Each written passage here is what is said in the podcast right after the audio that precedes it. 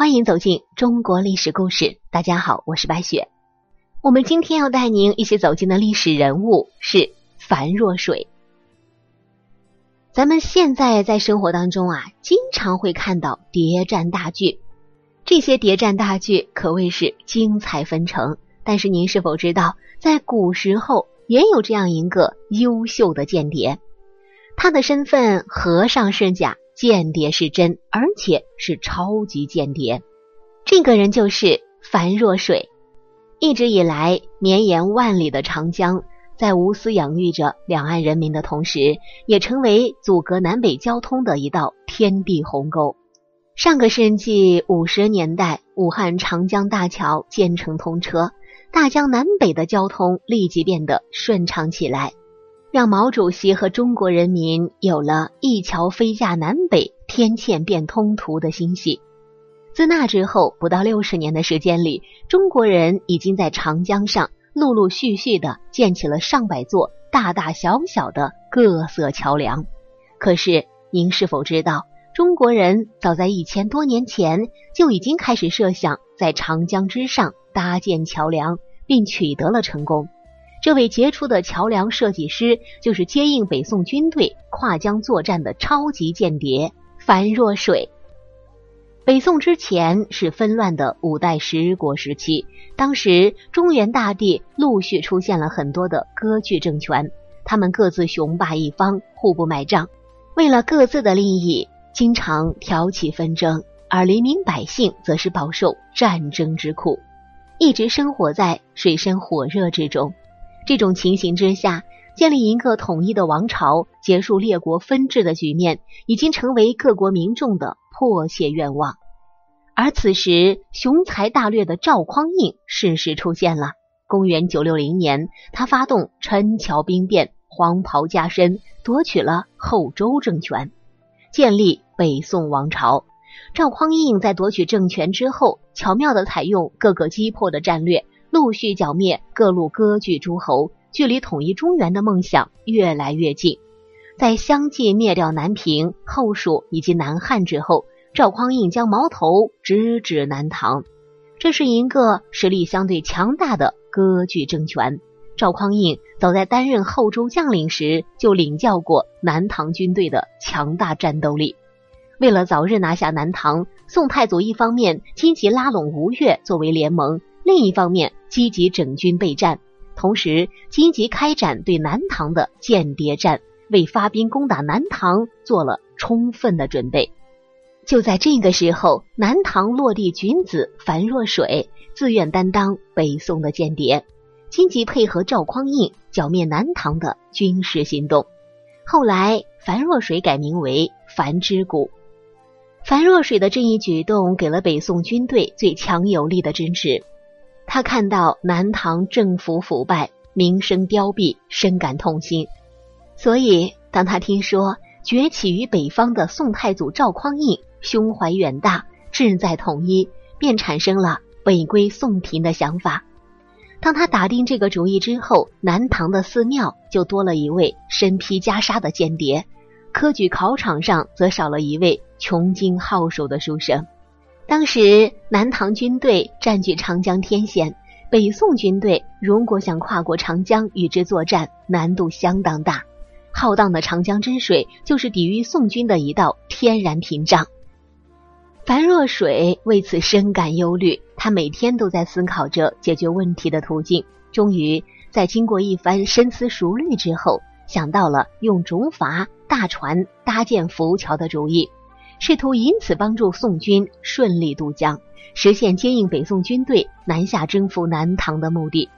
打定这个主意之后，樊若水一直设法寻找一个最好的架桥方法，以其作为见面礼呈送给宋太祖。樊若水颇懂兵法，也读过不少有关地理和水利的典籍，加上他长期生活在长江边上，对长江渡口、围堰、关卡、要塞等都了如指掌。故此，才有了这种大胆的构想。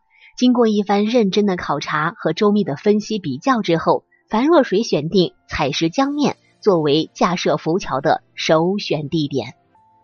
但是很显然，在那个年代，要想在广阔的江面上架设一座浮桥，并不是一件非常容易的事情。除了复杂的技术要领之外，还有充分的物质条件作为保证。其中最为关键的是，需要得出有关江面的准确宽度，然后才好有针对性的准备架桥物资，并在岸边搭建浮桥的固定设施。这些工作耗时耗力，如果不能做好隐蔽工作，非常容易暴露身份。故此，为了帮助宋军顺利搭建浮桥，完成好这次间谍活动，樊若水想到了落发为僧的主意。于是，经人介绍，樊若水来到位于采石的广济教寺当了和尚。从此之后，便以僧人的身份作为掩护，开始详细的收集考察采石江面的水文资料。清水幽静的山林本是僧侣们打坐修行的场所，然而当战争爆发、战火四处蔓延之时，这一方净土也很难再保持其幽静的本色。樊若水虽然身披袈裟，将木鱼敲得咚咚作响，心里却一直惦记着寺庙之外的隆隆炮声。由于有了袈裟作为掩护，樊若水的间谍活动便利了很多。一有机会，他就来到牛渚矶边查看地形，并暗自绘下图纸，标上记号。为了搞到长江水面宽度的准确数字，他经常以垂钓为名，划着小船，带上长长的丝绳，进行反复的测量工作。他先是找到一个隐蔽的场所，然后就把丝绳拴在牛渚矶下的礁石之上，然后牵着这根长长的丝绳划船到西岸。再根据丝绳的长度来计算长江的宽度，这是一个非常原始的笨方法。为了求得精确的数字，樊若水只好在采石江面不知疲惫的往返数月，反复进行测量。令人感叹的是，樊若水往返大江南北一共进行了十余次测量，竟然神不知鬼不觉。很显然，他身上所披着的这件袈裟，为他进行间谍活动起到了。很好的保护作用。为了给将要建造的浮桥做好固定，樊若水向广济教寺捐献了一大笔资金，然后建议寺庙用这笔资金在牛渚山临江处凿出一个小小的石洞，洞中则建造石塔供奉佛像，用以保佑过往船只的平安。这无疑是一件令佛门弟子感到无比荣光的事情，所以很快就得到寺庙的认可。数月之后，当这样一件浩大的工程宣告完工之时，广济教寺众僧无不对樊若水刮目相看。可是谁也没有想到，他的这些设计其实是在为宋军日后渡江做充分的准备。樊若水借助寺庙作为掩护，在采石一带暗中活动数月之久，在获取了采石江面详细的水文地理资料之后。便于开宝三年划船北上求见宋太祖。见到赵匡胤之后，他献上了精心准备的“请造浮梁以济师”的计策。这段话出自《宋史南唐李氏列传》，并呈上他亲手绘制的横江图说。一边听着樊若水的行动计划，一边慢慢打开图卷。宋太祖不禁龙颜大悦。当即决定采纳樊若水的建议，在采石江面架设一座浮桥，以保障大军渡江之用。樊若水不仅为赵匡胤献上了架桥良策，而且亲自参与了架桥的各项准备工作。根据樊若水的建议，宋廷先是命令工匠在长江金湖一带水域打造黄黑龙船千艘，这些龙船都巨大无比，可作为。架设浮梁、桥墩之用。与此同时，宋朝廷又命人大批砍伐和采集巨竹，搓制大量的粗麻绳，扎制了数量庞大的竹筏。待这些物资准备完毕之后，宋军再将他们集结于江陵，随时准备顺江东下，送往采石江面，满足搭建浮桥之需。